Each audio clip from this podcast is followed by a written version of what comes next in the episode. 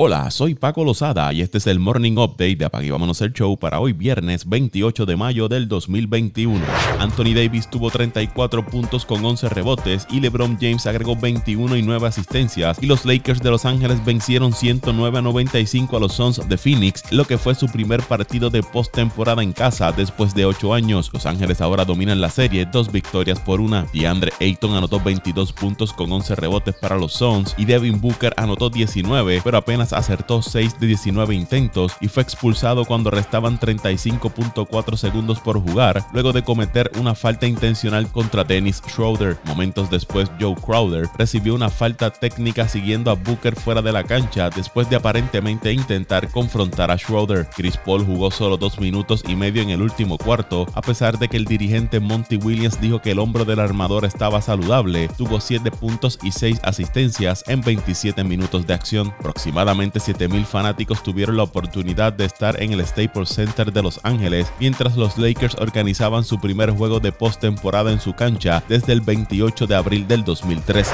Chris Middleton anotó 22 puntos, Drew Holiday tuvo 19 con 12 asistencias y los Bucks de Milwaukee tomaron ventaja 3 por 0 de su serie de primera ronda con una victoria 103-84 sobre el equipo de Miami. Giannis Antetokounmpo terminó con 17 puntos y 17 rebotes para Milwaukee que puede terminar la barrida y avanzar a las semifinales del Este con una victoria el sábado. Miami ha perdido tres juegos por 29 puntos o más esta temporada y todos han sido contra el equipo de Milwaukee. Dos de ellos han sido los últimos dos partidos de esta serie de postemporada. Jimmy Butler anotó 19 puntos y Bam Adebayo anotó 17 para Miami. Los Bucks superaron a Miami en rebotes 56 a 41 y los mantuvo acertando para apenas un 38% de tiros de campo. Nikola Jokic tuvo 36 puntos y 11 rebotes y los Nuggets de Denver vencieron a los Trail Blazers de Portland 120 a 115 para tomar ventaja de su serie dos victorias a una. Austin Rivers anotó cuatro triples consecutivos durante un tramo crucial en el último cuarto y terminó con 21 puntos para Denver, quienes anotaron 20 triples en total. Damian Lillard fue el líder de Portland con un total de 37 puntos. Denver dominaba el partido 84 a 79, pero Portland empató a 91 con un triple de Carmelo Anthony con poco menos de 7 minutos por jugar. El tercer triple consecutivo de Rivers puso a los Nuggets arriba 102 a 94 con 3 minutos y 49 segundos por jugarse. Portland se acercó 108 a 103 después de un donqueo de Lillard con 1 minuto y 38 segundos de partido, pero Rivers respondió con otro triple que prácticamente selló el partido.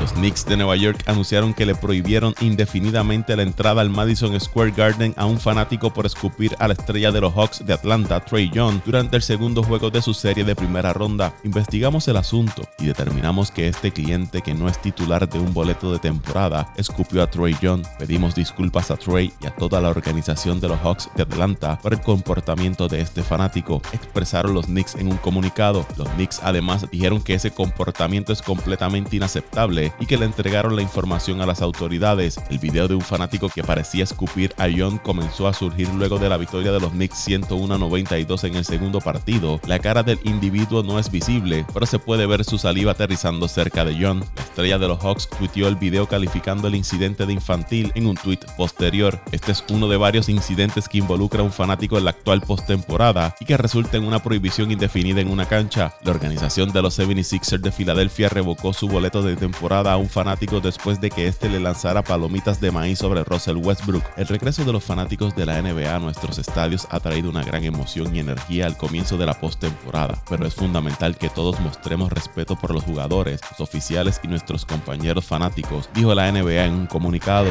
Por otro lado, el padre de la estrella de los Grizzlies de Memphis, Ja Morant, dijo que los tres fanáticos de los Jazz de Utah a los que el equipo les prohibió la entrada dirigieron comentarios racistas y vulgares a su familia durante el segundo juego en Salt Lake City. El Jazz de Utah tiene cero tolerancia con el comportamiento ofensivo o perturbador. Anoche ocurrió un incidente que involucró a un altercado verbal. El personal de seguridad de la arena intervino y la investigación resultó en la remoción y expulsión de tres fanáticos del Jazz por tiempo indefinido, dijeron los Jazz mediante un comunicado.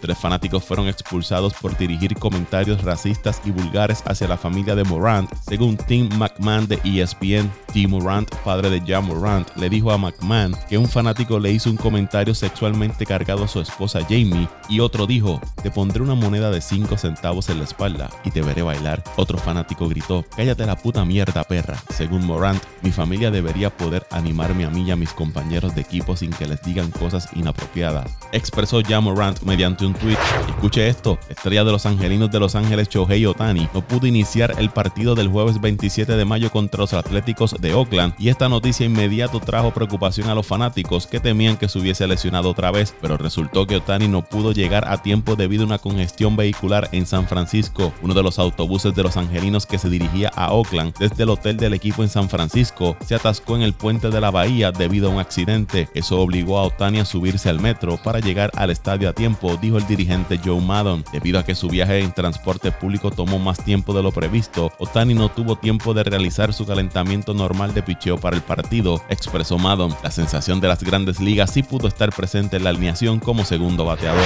El dirigente de los Piratas de Pittsburgh, Derek Shelton, cargó con la culpa por el error garrafal del primera base Will Craig, que permitió al receptor de los Cachorros de Chicago, Wilson Contreras, anotar desde segunda base gracias a un corrido de base agresivo por parte de Javier Baez en una roleta de rutina en el partido del jueves. Todo lo que Craig necesitaba hacer era pisar la primera base para terminar la entrada, pero el caos se desató cuando trató de perseguir a Baez, quien de alguna manera terminó en segunda base después de la secuencia. Eso depende de mí. La base no se ha movido en 140 años. Nuestro hombre tiene que conocer la regla. Eso depende de mí. Tenemos que saber eso. Te garantizo que nunca volverá a verlo mientras esté aquí, dijo Shelton después del partido. El lanzador de los Piratas Tyler Anderson admitió que nadie trató de ayudar a Greg gritando, ve a primera o algo por el estilo, mientras Baez explicó su proceso de pensamiento durante el incidente y reconoció que es bastante esquivo en el camino a las bases. Mi primer pensamiento fue ir de cabeza, más o menos fuera de la línea, pero el lanzamiento llegó a primera tan pronto, solo estaba tratando de hacer de que Willie anotara a pesar de que habían dos outs. Cuando llegó quieto recordé que tenía que ir a primera, estaba bastante cansado, expresó Baez.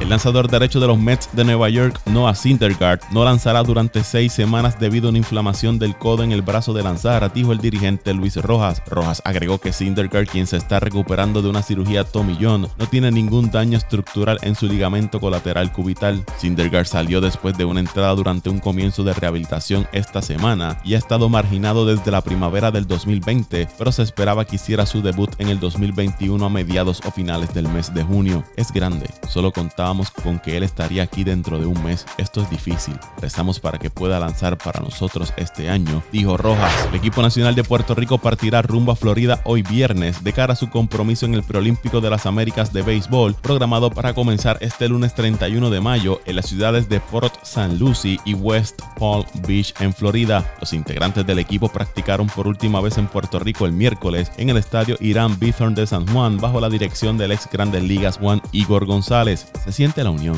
hay mucho entusiasmo en el equipo, todos han puesto su empeño y pasión con deseo que llegue el momento de la verdad. Tenemos en mente ganar, eso es lo que siempre le he dicho a los muchachos, vamos a ir allá a ganar, expresó González. Los Juegos de Puerto Rico serán transmitidos en vivo por Guapa Deportes y el primer encuentro será el lunes frente a la República Dominicana a la una de la tarde. El segundo partido será el martes también a la una frente a Nicaragua y termina en la primera ronda el 2 de junio a las 7 de la noche contra Estados Unidos. La empresa de ropa deportiva Nike puso fin a su asociación de auspicio con la estrella del Paris Saint-Germain Neymar después de investigar las acusaciones de que el brasileño agredió sexualmente a una de sus empleadas, según un artículo publicado en The Wall Street Journal. Según los informes, Neymar intentó obligar a una empleada de Nike a practicarle sexo oral en una habitación de un hotel en la ciudad de Nueva York durante un evento que la empresa de ropa deportiva celebró en el año 2016. La empleada presentó una denuncia oficial en el 2018, lo que llevó a Nike a nombrar un bufete de abogados externos para investigar en el 2019. Nike puso fin a su relación con el deportista porque este se negó a cooperar en una investigación de buena fe sobre acusaciones creíbles de actos indebidos por parte de una empleada. Dijo al Journal la asesora general de Nike, Hillary Crane, Nike dejó de incluir a Neymar en material promocional durante la investigación y posteriormente terminó su relación con el delantero en el 2020. Desde entonces, Neymar ha firmado un acuerdo con la empresa alemana de ropa deportiva Puma. Un portavoz del joven de 29 años afirma que las acusaciones no fueron la razón de la división. Neymar Jr. se defenderá enérgicamente de estos ataques infundados en caso de que se presente algún reclamo, lo que no ha sucedido hasta ahora, dijo el portavoz de Neymar al Journal.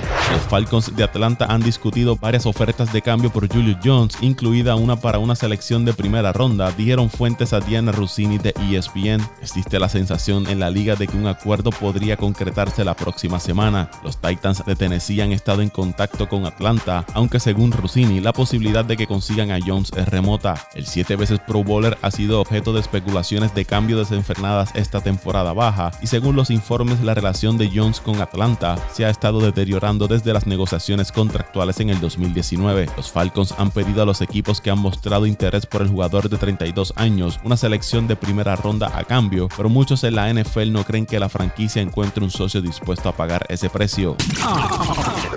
vámonos el show.